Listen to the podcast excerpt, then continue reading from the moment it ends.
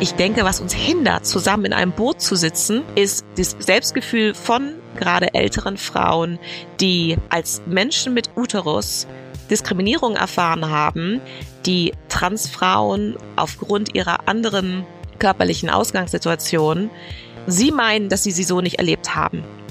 Und das können wir nicht einfach wegreden, indem wir sagen, Transfrauen sind Frauen, Punkt.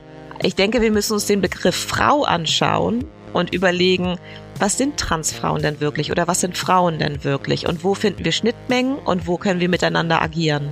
Deshalb wünsche ich mir viel Langmut und zu verstehen, dass wir es nicht über Nacht alles klären werden. Und selbst wenn das Selbstbestimmungsgesetz jetzt durch den Bundestag kommt, wird es meines Glaubens nach nur eine Übergangslösung sein, bis wir vielleicht weitergehen in die Auflösung der Geschlechter. Ja, Leute, schön, dass ihr reinhört zu eurem Dissens-Podcast. Diese Woche geht es hier um den Streit zwischen jungen und älteren Feministinnen, denn egal ob Transrechte, Privilegien oder Gendern zwischen Generation Woke und den Boomern, da fliegen die Fetzen.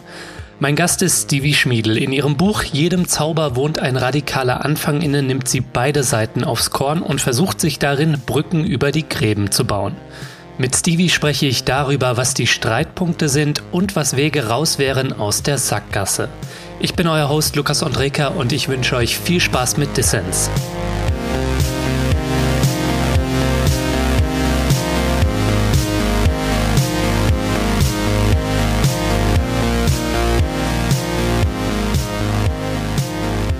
Stevie, schön, dass du beim Dissens Podcast dabei bist. Herzlich willkommen. Hallo. Hallo, Lukas. Ja, äh, Stevie, wir wollen so ein bisschen über innerfeministische Auseinandersetzungen quatschen. Äh, durch die feministische Bewegung geht ein Riss, konstatierst du in deinem Buch. Die jungen FeministInnen keilen gegen die alles schwarzer Generation und umgekehrt. Warum ist das gerade so ein Gemetzel, wie du das in deinem Buch beschreibst? Vielleicht war schon immer ein Gemetzel, beziehungsweise schreibe ich auch in meinem Buch, dass letztendlich die Mütter-Töchter-Generation sich schon ewig gestritten haben und das ist ja auch gut so. Die neue Generation hat immer neue Ideen gehabt, reingebracht und versucht, die Welt nochmal anders zu verändern, sonst würden wir ja keinen Fortschritt haben. Mhm. Nur gerade aktuell streiten wir uns vielleicht auch besonders laut deshalb, weil natürlich die sozialen Netzwerke zugenommen haben, man diesen Streit präsenter wahrnimmt und er vielleicht auch gerade aktuell etwas gefährlich wird. Denn wir haben 26 Prozent Antifeminismus. Das heißt, wir haben 26 Prozent Menschen in Deutschland, also über ein Viertel, die Feminismus richtig ablehnen und finden, das ist unnötig, das gefährdet sogar die Sicherheit und Gesellschaft. So war die Frage dazu. Und da müssen wir doch genau hinschauen und sagen, ist das so notwendig, beziehungsweise können wir daran was ändern? Denn dieser interne Streit hindert uns natürlich auch, voranzukommen. Mhm.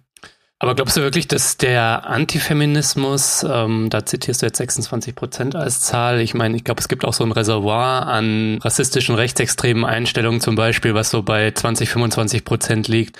Ich höre da so ein bisschen raus, dass die innerfeministischen Auseinandersetzungen und die Schärfe des Tons das so ein bisschen begünstigt und das würde ich doch vielleicht bezweifeln, weil der Antifeminismus ist ja nicht eher eine Reaktion auf Fortschritte, die in den vergangenen Jahren gemacht wurden, sagen wir mal, von der gesamten feministischen Bewegung? Um Gottes Willen, ich will überhaupt nicht die feministische Bewegung oder Bewegungen die Schuld dafür geben, dass wir so viel Antifeminismus haben. Das äh, soll so nicht rüberkommen. Ich meine nicht, dass, weil wir feministisch sind, gibt es so viel Antifeminismus, sondern mhm. ich glaube, dass wir jetzt handeln müssen und auch geschlossen handeln müssen. Wir können nicht immer geschlossen handeln, das wäre äh, völlig utopisch. Ich glaube nur, dass gerade aktuell wir sehr scharf sind in Teilen der Bewegung, sehr mit dem Finger Finger wedeln und hm. sehr streng sind mit Menschen, die sich nicht mitgenommen fühlen. Und ich glaube, dass es einen Teil der Bewegung geben kann, die hier freundlicher und zugewandter agieren könnten. Und wie gesagt, ich meine nicht die gesamte Bewegung, sondern es gibt immer noch Teile von Gruppen, die sich mehr bemühen könnten, auf die andere Seite zuzugehen. Und gerade aktuell empfinde ich das als sehr, sehr notwendig. Ja, Stevie, du nimmst definitiv beide Seiten aufs Korn, das jüngere queerfeministische Lager und auch die ältere Generation der Radikalfeministinnen. Die Auseinandersetzungen um Gender, Transrechte und Privilegien, die sind ja mitunter erbittert, gerade in den sozialen Medien, die Empörung und Aufregung natürlich auch begünstigen. Und ja, es braucht natürlich nicht immer Geschlossenheit, aber vielleicht manchmal eine weniger vergiftete Streitkultur. Ähm, was sind denn da aus deiner Sicht vor allem die Themen, an denen sich die beiden Generationen Mütter und Töchter so erbittert streiten? Und was wäre vielleicht ein kleiner Anfang zu einer konstruktiveren Debatte? Ich glaube, zwei Streitpunkte, die besonders äh, herausstechen, sind wahrscheinlich einmal Gendersprache und einmal Transrechte oder neue äh, Geschlechtervielfalten. Und da kommen viele, viele Menschen nicht mit und fühlen sich überrumpelt. Ich denke zum Beispiel, wenn wir flexibler sind, mal gendern, mal vor allem gegenüber nicht gendern, weil wir merken, okay, die ganzen Forderungen, die ich eh schon habe, überfordern diese Person. Wenn ich jetzt noch gendere, dann schaltet diese Person ganz ab. Das wäre eine Möglichkeit. Mhm. Zu den ähm, Transrechten sind wir gerade in einer Situation, in der ganz viele Menschen in Deutschland überhaupt nicht verstehen, worum es geht und trotzdem oft gefordert wird, und das ist natürlich auch von der Seite derjenigen, die sich diskriminiert fühlen, auch verständlich. Es wird trotzdem gefordert, dass alle es schon verstehen. Und da sind wir in einem riesigen Dilemma, gerade weil es uns immer unmöglicher wird, vernünftig darüber zu reden, nachzufragen und auch zu diskutieren. Und da versuche ich immer ein Buch anzuregen, andere Wege zu gehen, langsamer vorzugehen. Und zwar nicht für diejenigen, die sich selber diskriminiert fühlen, die Traumata erlebt haben und die das einfach nicht wollen und können. Das ist total verständlich. Mhm. Sondern gerade vielleicht eine neue Form von Allyship. Also wir sprechen ja von Allies, das heißt die Verbündeten der Menschen, die diskriminiert sind, die ihre Rechte vertreten wollen. Und sehr oft nehmen wir das in einem Sinne, ich kann als Alliierte nur so sprechen, wie es die diskriminierte Person wünscht. Ich glaube, genau da setzen wir uns selber ja Blockaden in den Weg, denn das Gegenüber, das ich erreichen will, versteht ja gerade diese Person nicht, also muss ich als Übersetzerin fungieren. Und es ist auch verständlich, dass die diskriminierte Person das nicht in Ordnung findet und dass es da zu Konflikten kommt. Nur ich denke, gerade im Moment brauchen wir gute Übersetzungstools, um das Gegenüber zu erreichen. Mhm. Ist das eigentlich, Stevie, weil du das in deinem Buch auch als Generationenkonflikt beschreibst, ist das eigentlich immer ein Generationenkonflikt? Also ich habe das Gefühl, es gibt halt auch viele Ältere, die für Transrechte kämpfen, das Gender-Sternchen sprechen äh, oder gegen weiße Privilegien sich einsetzen und auch Jüngere, die die Issues, die quasi die ältere Generation nach vorne gestellt hat, wie zum Beispiel ein Gender Pay Gap ja, oder reproduktive Rechte, die das auch alles mitdenken. Natürlich gibt es beides überall. Es sind ja nicht nur die Jungen, die Gendersprache fordern, aber wenn du dir die Studien anschaust, dann ist Gendersprache zum Beispiel jung und weiblich. Die meisten Personen, die gendern, sind unter 20 Jahre alt und weiblich. Also wenn wir diese Zahl anschauen, 35, 65, das ist so die Schere. Interessanterweise die Akzeptanz für das neue Selbstbestimmungsgesetz, da spricht man auch von 35, 65, also 65 lehnen sie es ab. Und genauso bei der Gendersprache sind es 35 Prozent, die sie anwenden oder auch fordern. Und das sind hauptsächlich junge Menschen. Und ähm, trotzdem heißt das natürlich nicht, dass es auch ältere Personen gibt, äh, die äh, da progressiver denken. Aber es ist schon wichtig zu zeigen, das ist eine junge Generation und die Ablehnung davon hängt natürlich auch mit Generationen zusammen. Wenn man älter wird, dann hat man schon viel erlebt, man hat sich auch in seinen Erkenntnissen und Erfahrungen eingerichtet und findet es tendenziell eher schwierig, schon wieder etwas Neues anzunehmen, beziehungsweise die, die Sichtweise der Jugend so zu übernehmen nehmen, wie es gefordert wird. Siehst du dich, Stevie, da eigentlich genau zwischendrin, mitten im Graben zwischen Generation Woke und Generation Anti-Woke oder der Boomer-Generation? Mhm. Du bist ja 51 Jahre alt, neben dir also Alice Schwarzer mit 80 und dann auf der anderen Seite die jüngere Generation von FeministInnen. Wo siehst du dich da also und was geht dir auf die Nerven, wenn du auf die beiden Seiten schaust? Ich sehe mich absolut mittendrin. Mhm. Das hast du schon richtig erkannt. Also ich werde natürlich selber älter. Ich merke selber, wie ich unflexibler werde, sensibler werde, wie mir Sachen schwerer fallen. Das ist gerade um die Wechseljahre vielen Frauen bekannt. Ich habe selber oft mit jüngeren Personen meine Schwierigkeiten mit ihrer Radikalität, Sachen vorzutragen, obwohl sie erst vielleicht ein Semester Gender Studies studiert haben und ich ähm, ja ein bisschen länger dabei bin und äh, auch zu Butler promoviert habe. Und gleichzeitig geht mir Frau Schwarzer auf die Nerven was sicher auch ungerecht ist, aber sie, ne, mich, mich strengt es auch teilweise an, wie polemisch äh, sie unterwegs ist. Also ich befinde mich sehr in der Mitte und habe in beide Richtungen Fragen. Und ich finde, dass diese Fragen auch wichtig sind und gestellt werden müssen, damit wir wieder ins Gespräch kommen und wirklich miteinander reden. Ja, ins Gespräch kommen, das ist auf jeden Fall ein guter Punkt. Und da sind natürlich beide Seiten in der Pflicht. Wenn ich jetzt mal so auf meine Generation schaue, so den intersektionalen Feminismus vielleicht, ja, da scheint mir schon, dass es manchmal so eine Spielart von Wokeness gibt. Also prinzipiell nichts gegen Woke sein, seine Privilegien hinterfragen und zur Überwindung von Ungerechtigkeiten beitragen. Das ist natürlich super. Aber da scheint es manchmal so eine Spielart von Woke zu geben, die von fixen Zuständen ausgeht. Also da sind dann die anderen Sexisten und die Bösen und man selbst eben die Guten. Du genders nicht, du bist böse. Und dieses Schwarz-Weiß, das trifft natürlich schon manchmal zu, ne? Also bei Antifeministinnen zum Beispiel, aber eben nicht immer. Und ich denke, das zeigt sich auch dann an der Art, wie wir streiten. Das ist oft sehr erbittert und hart und Widersprüche werden wenig ausgehalten. Und das brauchen wir vielleicht mehr, Widersprüche aushalten. Damit hast du ja als Pink Stinks Gründerin auch ein bisschen deine Erfahrung, ne? Als antisexistische Bildungsorganisation seid ihr auch immer wieder aus der feministischen Bubble raus, ne? Um Leute zum Beispiel mit Sexismus zu konfrontieren. Also Stevie, was geht dir an Wokeness auf den Wecker? Ich habe sehr oft das Gefühl, und mir ging es natürlich genauso. Ich, ich finde, man geht durchs Leben und entdeckt wieder Dinge, man äh, entdeckt Ungerechtigkeiten, die man abschaffen möchte, man liest und ist sofort vereinnahmt von dem, was man erfahren hat und kämpft dafür und sagt, jetzt bin ich auf der richtigen Seite. Und es braucht immer einige Zeit, bis man wieder daraus heraustritt und sagt, okay, lass mich das nochmal hinterfragen, vielleicht kann ich das auch nochmal anders sehen. Das ist völlig verständlich im Leben. Aber ich denke, gerade im Moment werden äh, junge Leute beschallt, also in bestimmten Netzwerken, auf jeden Fall in bestimmten Netzwerkwelten, die sie sich auch selber zusammenstellen oder auch durch Algorithmen zugespielt werden die nur eine Sichtweise zulassen wir, wir sind sehr, sehr oft in einer Blase und debattieren dann in diesem Sinne. Hm. Ich habe äh, sehr gelacht, oder das heißt gelacht, oder ich war auch ja fast äh, erschrocken, als der junge feministische Sohn einer Freundin sagte, so, ich bin wirklich komplett für Transrechte, ich bin voll dabei, aber eine Mitschülerin sagte mir neulich, wenn du dir nicht als Cis-Mann dir nicht vorstellen kannst, dich in eine Transfrau zu verlieben, dann bist du ein Sexist. Und er sagte, das ist mir zu doll.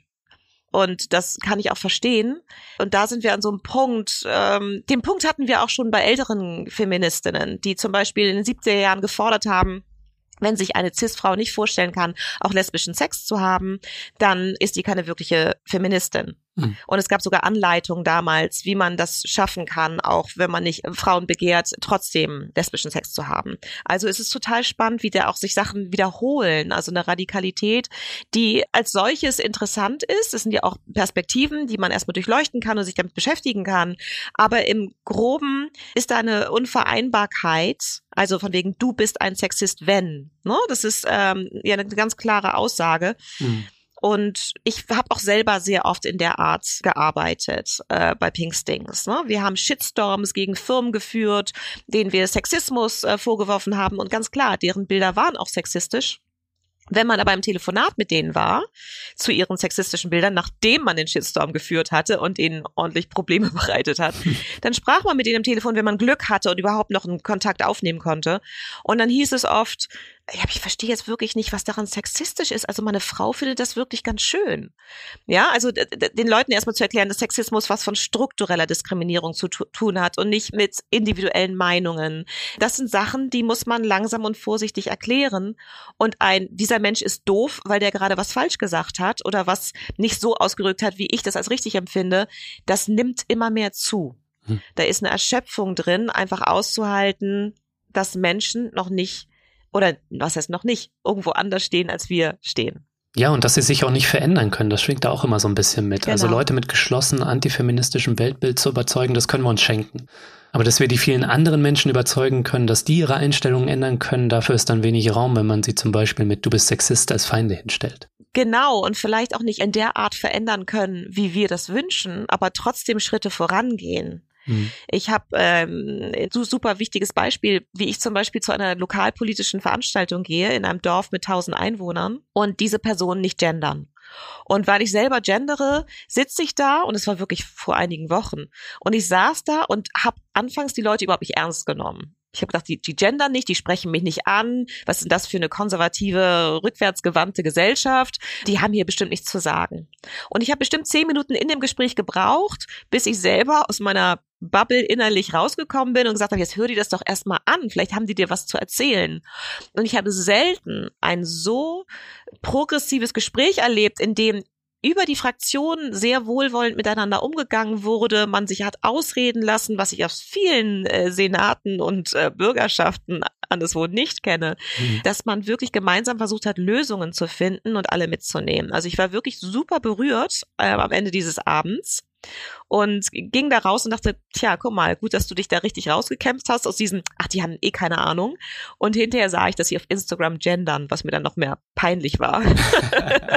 und ich glaube, genau das fehlt so sehr. Das war dann die junge Social Media Beauftragte. Nein, nein, die haben sich einfach gedacht, das ist eine Zielgruppe, in der Gendern sinnvoll ist. Und das ist ja auch genau richtig so. Mhm. Äh, die Tagesschau gendert ja auch auf äh, TikTok und in den Hauptnachrichten nicht.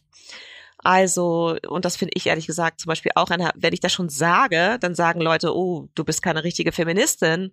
Und ich so, sag mal Leute, das ist doch der Wahnsinn, als Klaus Kleber und Petra Gerster angefangen haben, im Heute-Journal zu gendern, haben ganz viele Menschen abgeschaltet und haben denen nicht mehr zugehört. Ich persönlich kann das toll finden. Ich kann das super finden, dass sie dort gendern äh, und mich freuen weil ich das sozusagen als Akt der Revolution empfinde. Das bringt nur leider in dem Moment nichts, wenn ganz viele ältere Herrschaften, die das hauptsächlich schauen, dann überhaupt keine Nachrichten mehr gucken und sich eher die Bildzeitung kaufen. Das bringt uns ja nichts. Ja. Und deshalb sollte man vielleicht auch immer schauen, wo gendere ich, wie mache ich das? Gendere ich vielleicht in den Hauptnachrichten nur in Kommentaren, die ja immer individuell und subjektiv sind? Das ähm, sind so Themen, die ich anreiße. Ja, ich meine, dieses rechte Argument vom Zwang, das ist natürlich was, mit dem die Politik machen ja. ne? und ihre Basis mobilisieren so und das müssen wir uns nicht vorwerfen lassen. Aber ich sehe das schon auch so, dass es gerade bei Gendersprache zum Beispiel, dass es da vielleicht auch einfach mehr Gelassenheit braucht, dass in the long run sich der Sprache dann so verändert und mit dem Ranwachsen der jüngeren Generationen das dann sich peu à peu dann auch durchsetzen wird. Ich weiß nicht, wie oft ich einen Shitstorm bekommen habe, weil ich mal nicht gegendert habe in meiner Zeit bei Pinkstings. Also das geht wahnsinnig schnell und ich frage mich, sag mal Leute, gendern wird eh kommen. Also ne, wir sehen die ja. Zahlen gerade aus den urbanen jungen Vierteln, die meistens trendsetzend sind und es ist ja auch längst nicht ausgereift. Ich meine, das aktuelle Gendern ist kompliziert und und nicht besonders ähm, hübsch. Da kommt bestimmt noch was Besseres. Also es wird sich eh entwickeln. Sprache entwickelt sich ständig. Und wenn ich dann einmal nicht gendere, heißt es ja nicht, ganz ehrlich, ich ne, habe große Probleme mit der FDP, selbstredend. Und trotzdem finde ich, dass die ganz geschickt gendern auf ihrer Seite. Die sprechen zum Beispiel vom Land der Dichter und Denkerinnen. Ja, das ist ja auch eine Möglichkeit mhm. zu verwirren, denn Gendersprache ist ja nichts anderes als Kunst. Es ist eine Kunstform, um uns das Patriarchat sichtbar machen zu lassen, auch in der Sprache. Genau das soll es bewirken, soll sie bewirken, die Gendersprache. Und wenn dann jemand mal eigen damit umgeht, dann das auch wieder zu reglementieren, das ist nicht besonders produktiv. Hm. Oder zum Beispiel die Trans-Thematik ist für viele Menschen, die das erste Mal damit konfrontiert werden oder sich nicht regelmäßig damit beschäftigen, schwierig. Denn es sind ja Menschen mit Prostata geboren zum Beispiel, die dann sich als Transfrauen definieren. Das ist für die im Kopf immer noch von Mann zu Frau, was wir natürlich so nicht sagen ähm, im intersektionalen Feminismus, weil das diskriminierend ist. Diese Menschen haben sich nie als Männer definiert. Hm. Aber das im Kopf erstmal hinzubekommen, dann sagen viele oft, äh, die Transfrau, äh, nee, Mann, weil sie das einfach noch nicht im Kopf durchgearbeitet haben. Hm. Dann heißt es immer gleich, hey, das ist Deadnaming, das geht so nicht. Und boah, das ist streng. Manchmal machen die Leute das nicht aus Bösartigkeit, die wollen verstehen, sondern weil sie das einfach, das Wording noch nicht hinbekommen haben. Und da brauchen wir mehr Gelassenheit. Ja, Stevie, du hast ein schönes Buch geschrieben, was ein Plädoyer ist für eine, ja, durchaus auch inhaltlich kontroverse, aber eben zugewandte Debatte über Privilegien, Gendersprache und auch Transrechte. Jedem Zauber wohnt ein radikaler Anfang inne, warum uns ein bisschen Genderwahn gut tut, so heißt es. Ja, und mit dem Buch, da setzt du dich ja auch so ein bisschen zwischen die Stühle. Da hast du jetzt auch schon selbst dich ja so beschrieben als zwischendrin, ne? zwischen diesen ganz jungen und ganz alten FeministInnen. Kannst du vielleicht mal schildern, wie waren denn die Reaktionen von vielleicht auch den verschiedenen Seiten auf deinen Versuch, da Brücken zu bauen? ganz anders, als ich gedacht hätte. Ja? Also aus den großen Medien sehr wohlwollend und sehr viel positive Rezensionen, überhaupt das Angebot, miteinander zu reden, ähm, wurde eben sehr, sehr gut aufgenommen. Ich hätte gedacht, ich habe jetzt gerade, gestern war, glaube ich, in der Berliner Zeitung, ähm, hat sich eine Journalistin über Gendersprache aufgeregt und sagt ja, also fühlt überhaupt nicht, dass ich irgendwelche Brücken baue, sondern eigentlich nur bestätige, was für ein Gemetzel das ist. Und dann spreche ich auch noch von Menschen mit Uterus und Prostata, ob ich nicht ganz dicht wäre. Also, ich, also wenn dann Kritik dann eher von rechts. Ich hätte gedacht, dass ich viel eher Transfeindlichkeit vorgeworfen bekomme. Aber selbst Missy Magazin hat freundlich über das Buch gesprochen. Und das finde ich interessant, denn das Buch kritisiert doch ziemlich klar das Selbstbestimmungsgesetz, also den Entwurf, der jetzt kommen soll, und bietet andere Lösungen an, weil ich glaube, dass das Selbstbestimmungsgesetz, wenn es durchkommt, das wird nochmal richtig, richtig schlimm hier. Also ich glaube, dass der rechte Rand nochmal richtig durchdrehen wird. Und gerade deshalb und weil viele Menschen Verständnisprobleme haben, spreche ich anders über die Trans-Thematik. Und ich dachte, gerade daraus wird mir ein Strick gedreht, beziehungsweise ich müsste mich jetzt mit TERF, ähm, also Trans Exclusive Radical Feminist, Hassbotschaften auseinandersetzen. Hm. Und wundere mich fast, dass das nicht gekommen ist oder ob ich da vielleicht was angeregt habe, was Menschen auch nicht anfassen wollen, weil es vielleicht auch in der Szene, also der intersektionalen Szene, ein Fass aufmacht, das finde ich total spannend, also dass da noch wenig diskutiert wurde zu. Mhm. Genau, ich kann sonst gerne nochmal ausführen, was da meine äh, Lösungsvorschläge sind.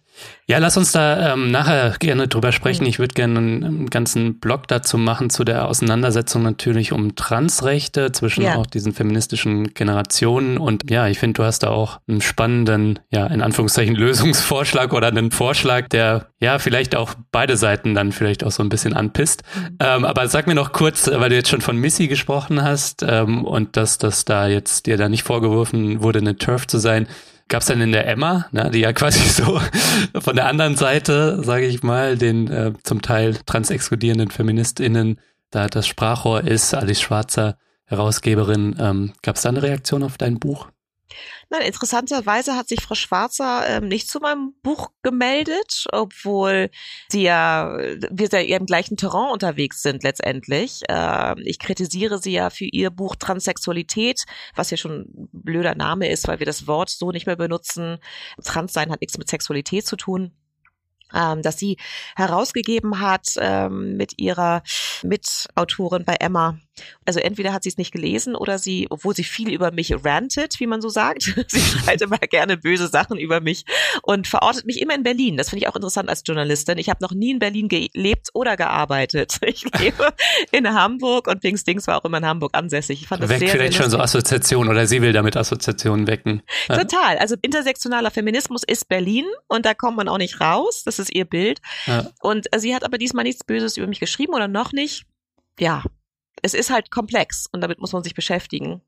Und Komplexität findet leider immer weniger in Teilen ihrer Publikation statt. Hm. Das ist jetzt eine harte Aussage, aber ich finde gerade die Trans-Debatte hat sie doch sehr reduziert. Und das gerade von ihr, die ja letztendlich auch großartige Sachen für uns Frauen bewegt hat über Generationen, ähm, das ist so ein bisschen schade. Was würdest du dir eigentlich wünschen, wenn wir jetzt nochmal drin sind dabei? Wie bringen wir auch die Debatte voran? Also würdest du dir beispielsweise wünschen, auf einem Panel mit Adi Schwarzer und vielleicht jemand da von Missy zu sitzen? Das Oder führt das zu nichts? Nein, ich glaube schon, dass das großartig wäre. Ähm, ich habe ja extra ein ganzes Buch geschrieben, weil sich das auf 180 Zeichen auf Twitter einfach nicht verbreiten lässt. Äh, ich glaube, dass wir schon noch mal tiefer in die Theorie rein müssen, auch in die Studien.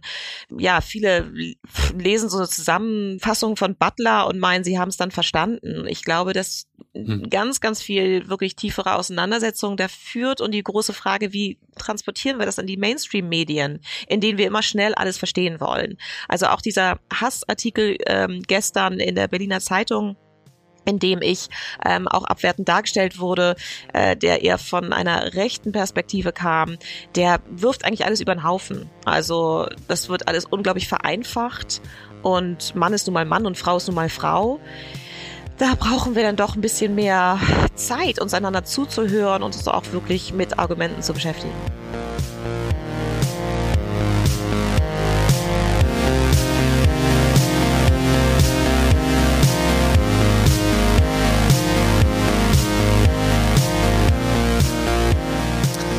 So Leute, ich möchte die kurze Pause hier nutzen, um den inzwischen mehr als 1000 Menschen zu danken, die den Distance Podcast monatlich supporten jeder einzelnen Person ein fettes Dankeschön, allen treuen und auch allen neuen Fördermitgliedern. Mit eurem Beitrag macht ihr möglich, dass ich für alle Leute da draußen kostenlos, werbefrei und unabhängig senden kann. Und nicht nur das, Dissens ist ja jetzt auch Plattform für die Crew vom Was tun Podcast. Wir wollen versuchen, die Arbeit von Inken und Valentin auf finanziell stabile Beine zu stellen und dafür benötigen wir tatsächlich noch einige Fördermitglieder mehr, für den Anfang gut 200. Wenn du also noch nicht dabei bist und dir unsere Podcast-Inhalte gefallen, dann mach doch jetzt mit. Als Fördermitglied winken Goodies für dich und du nimmst jede Woche an meiner Verlosung teil. Dieses Mal gibt's das Buch von Stevie zu gewinnen. Jedem Zauber wohnt ein radikaler Anfang inne. Alle Infos dazu und natürlich auch dazu, wie du uns supporten kannst, gibt's in den Show Notes und auf dissenspodcast.de.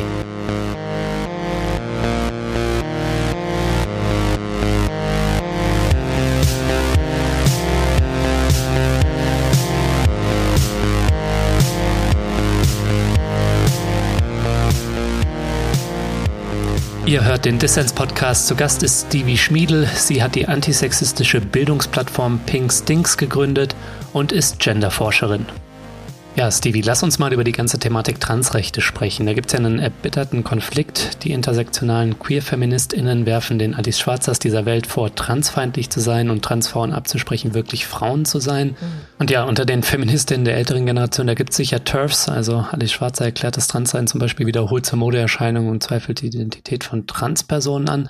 Aber du schilderst eben auch Ängste, die du auch als berechtigt ansiehst, was eigentlich aus dem Feminismus als Machtkritik wird, wenn Menschen mit Prostata sich nun als Frauen definieren, die aber, weil sie keinen Uterus haben, bestimmte Diskriminierungserfahrungen nicht machen. Gib uns da vielleicht mal einen Überblick über den Konflikt Stevie und auch seine tieferen Ebenen, nämlich die Auseinandersetzung, was Feminismus und Frausein eigentlich ausmacht. Ich äh, bin froh, dass du die Frage stellst, denn gerade neulich habe ich jemanden versucht zu erklären, dass die Streitereien in USA und Deutschland sehr unterschiedlich sind. Ähm, wir haben natürlich auch in Amerika, also USA, sehr, sehr große Streitereien dazu. Und sehr oft ist dieser Vorwurf, die Menschen oder die älteren Frauen haben Angst, dass jetzt auf einmal Transpersonen, ähm, also Transfrauen in die Umkleidekabinen kommen oder in die äh, Damen-WCs und sie sexuelle Gewalt durch sie erfahren. Das ist so ein Bild, das wir aus den USA kennen oder auch J.K. Rowling ist da drauf äh, reduziert worden.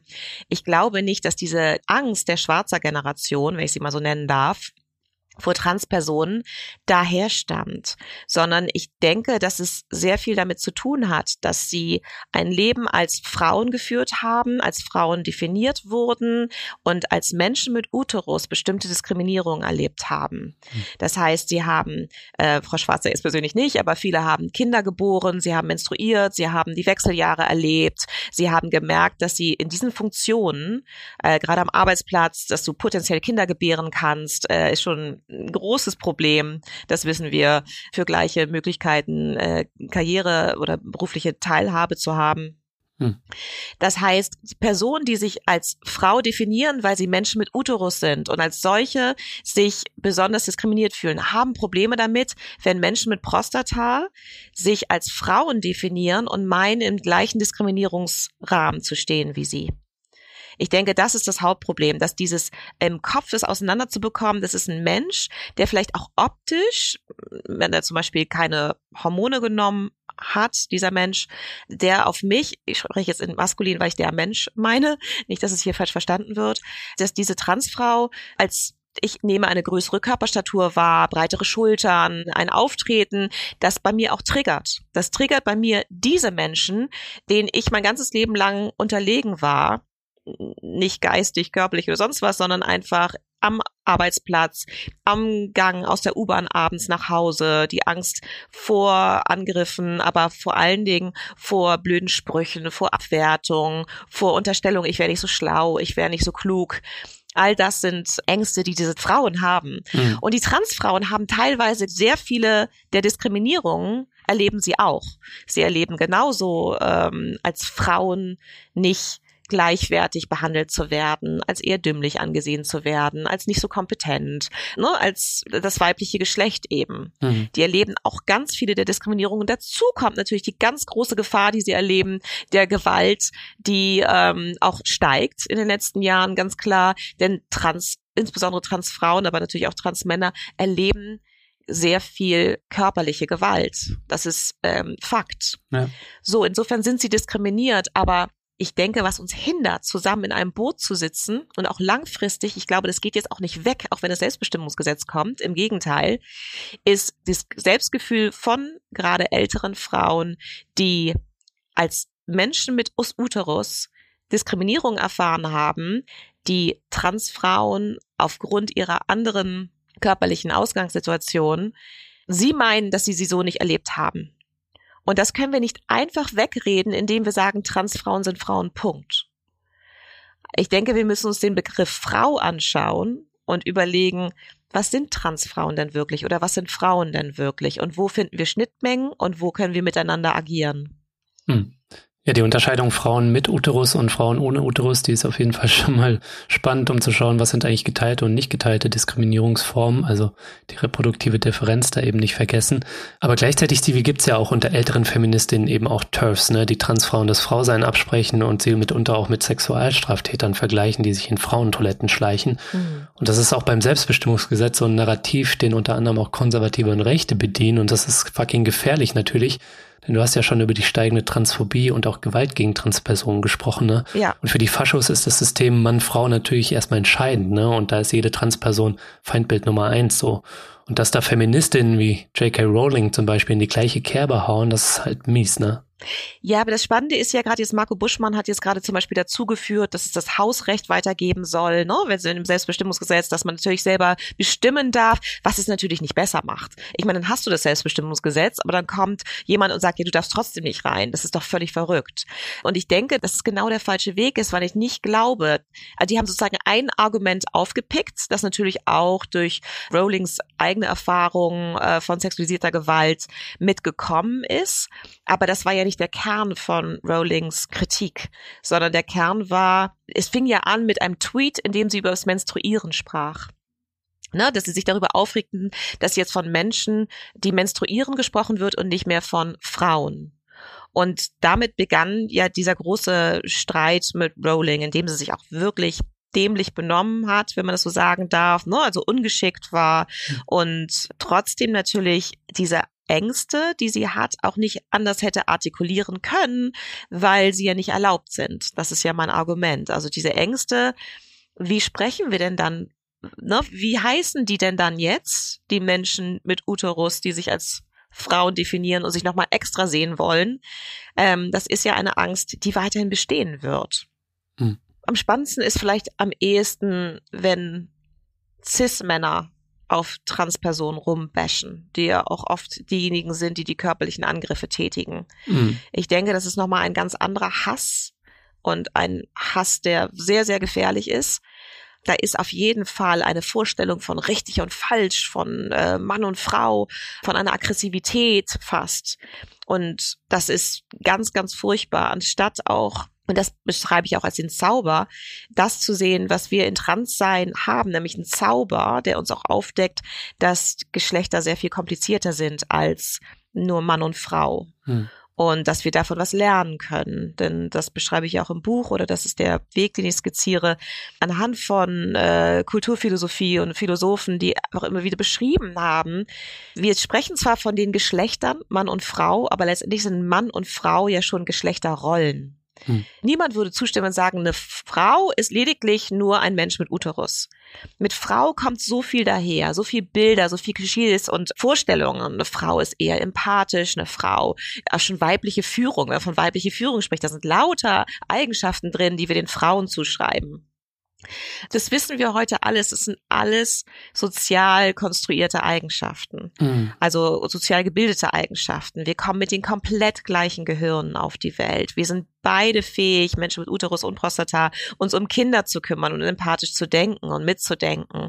Wir wissen, dass ähm, Oxytocin, was bei der Geburt ausgeschüttet wird, Menschen mit Uterus eher befähigt, in den ersten Tagen und Monaten fürs Kind da zu sein. Aber Männer oder Menschen mit Prostata, die dicht beim Kind sind von Anfang an, genauso viel Oxytocin ausschütten, ähm, beziehungsweise bei ihnen ausgeschüttet wird. Entschuldigung. Mhm. Also insofern, sind, wissen wir, dass ganz viele der Klischees, die wir haben, wir haben kein männliches und weibliches Gehirn. Und es ist auch nicht so, dass Testosteron in Uterus ausgeschüttet ans Kind bewirkt, dass dieses Kind männlicher denkt. Das geschieht alles in den ersten Lebensmonaten und Jahren durch die Geschlechterrollen, Klischees, mit denen wir aufwachsen. So werden Männer verallgemeinert eher systemisch denkende Wesen und Frauen eher empathisch denkende Wesen. Wir wissen das ja alles. Wir haben die ganzen modernen neurologischen Studien. Wir haben von früher ähm, dem berühmten Buch Männer sind vom Mars und Frauen von der Venus, ein populärwissenschaftlicher Bestseller, in dem alle genickt haben, gesagt, genau, so sind Frauen und so sind Männer.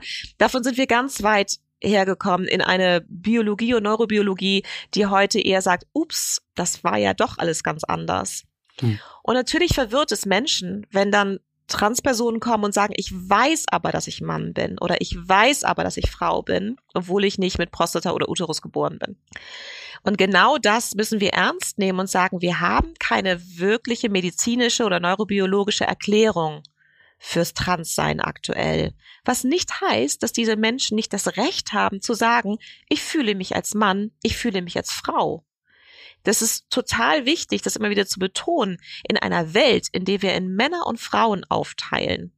Und ein biologisches, äh, ein Grunddisposition eines Menschen mit einem ganzen Schwanz oder beziehungsweise einer ganzen Welt von Gefühlen, Eigenschaften, Klischees behaften, ist es natürlich nicht verwunderlich, dass sich Menschen einer anderen binären Ordnung als ihrer, in der sie definiert worden sind, zugehörig fühlen.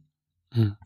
Ich denke nur, dass es viel einfacher wäre, wenn wir, wie die Grünen das gefordert haben, also beziehungsweise die Grünen hatten ja, als das Selbstbestimmungsgesetz geschrieben wurde, also ihr Gesetzesentwurf, gab es eine weitere Option, die sie einbringen wollten, nämlich, dass es überhaupt keinen Eintrag ins Personenstandsregister mehr gibt dass wir es endlich selber bestimmen können, wie wir uns nennen, aber im Personenstandsregister keine Eintragung vorliegt.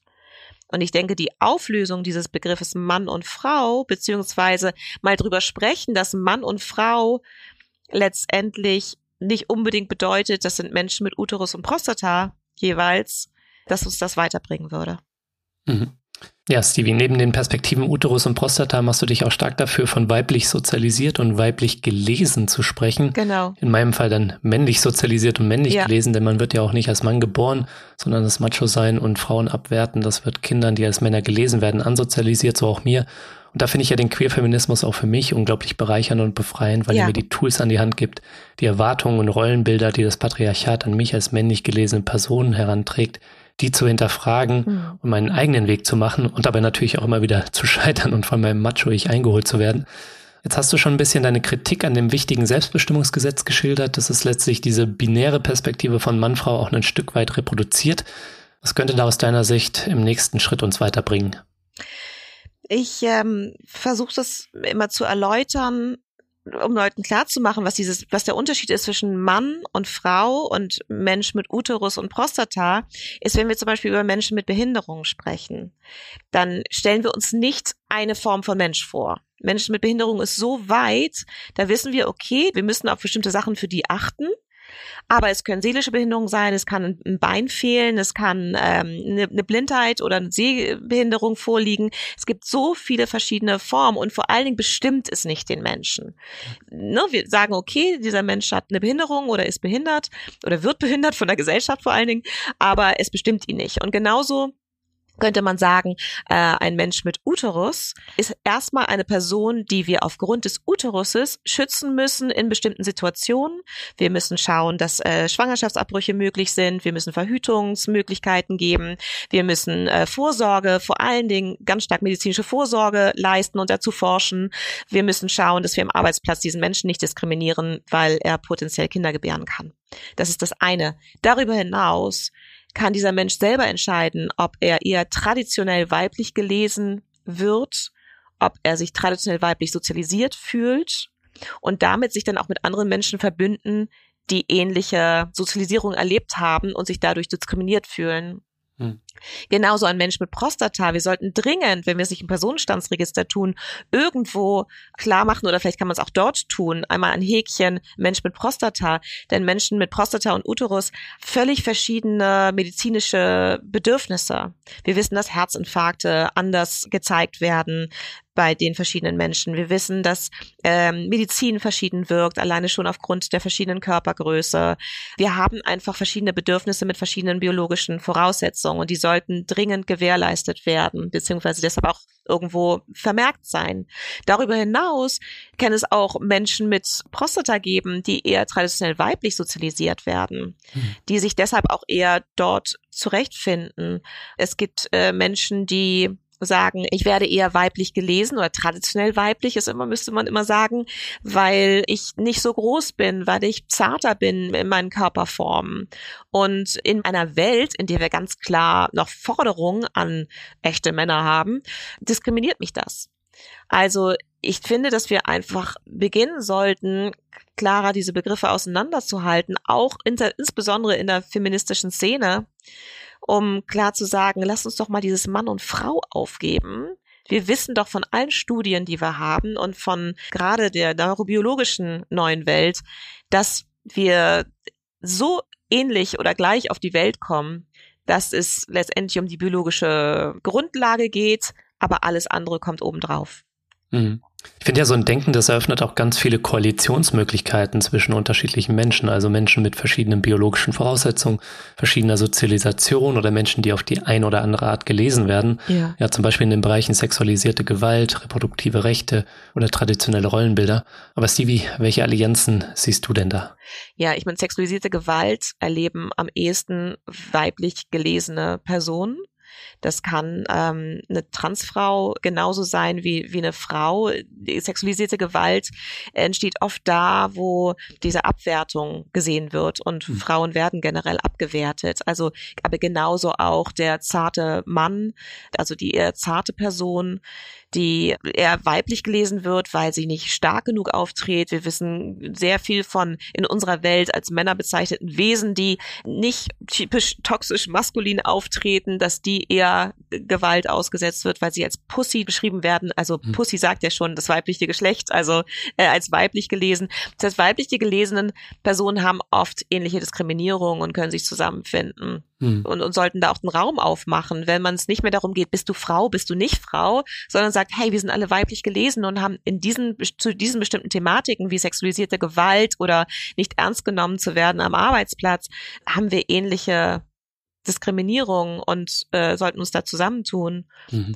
Also da sollten wir eher schauen, wer zusammenkommt und Menschen mit Uterus, das sehen wir auch in der ganzen Debatte, ne, wer ähm, wird äh, mitgedacht bei Geburtsvorbereitung und so weiter. dass Menschen mit Uterus haben natürlich auch alle gemeinsam bestimmte Anliegen. Was nicht heißt, dass sie nicht Alliierte kriegen können von anderen Menschen, die ihnen auch auf Demos zur Abschaffung von 218 auf der Straße äh, zusammen sein können. Aber trotzdem ist es ganz wichtig, dass wir das auch definieren können.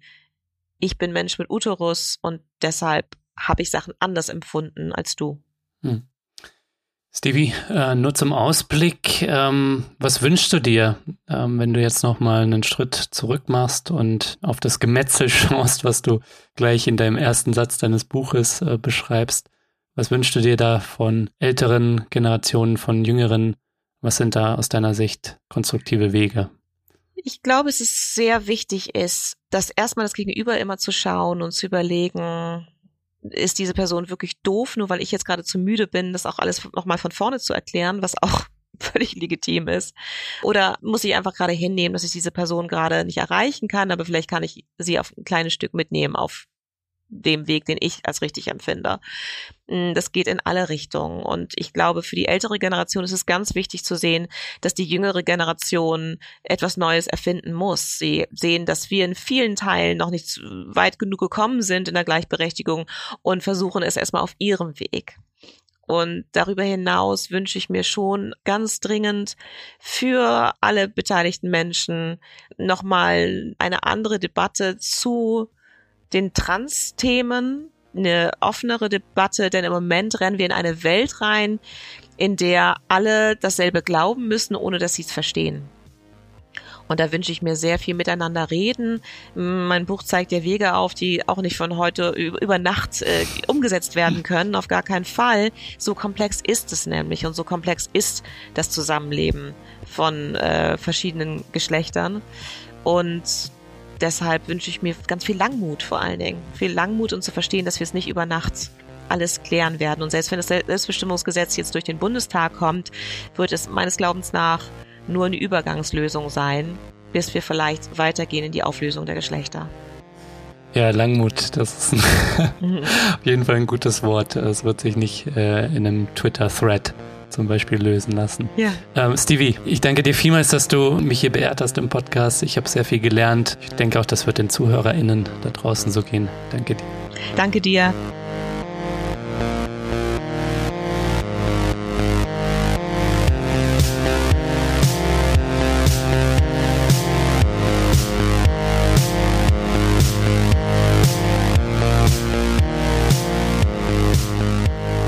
Ihr Lieben, das war's auch schon wieder. Das war der Distance Podcast für diese Woche. Ich freue mich sehr, dass ihr dabei wart. Mein Gast war Stevie Schmiedel. Sie hat die antisexistische Bildungsplattform Pink Stinks gegründet und ist Genderforscherin. Wenn ihr euch für sie oder ihr Buch interessiert, dann schaut mal in die Shownotes, da habe ich alles Wissenswerte verlinkt. Und vergesst nicht, damit ich Dissens weiterhin für alle da draußen kostenlos machen kann, bin ich auf euren Support angewiesen. Erzählt allen Leuten von diesem Podcast hier, hinterlasst positive Bewertungen auf den Plattformen und wenn ihr könnt, dann werdet doch Fördermitglied. Alles klar, das war's dann auch von mir soweit. Bleibt nur noch zu sagen, danke euch fürs Zuhören und bis zum nächsten Mal.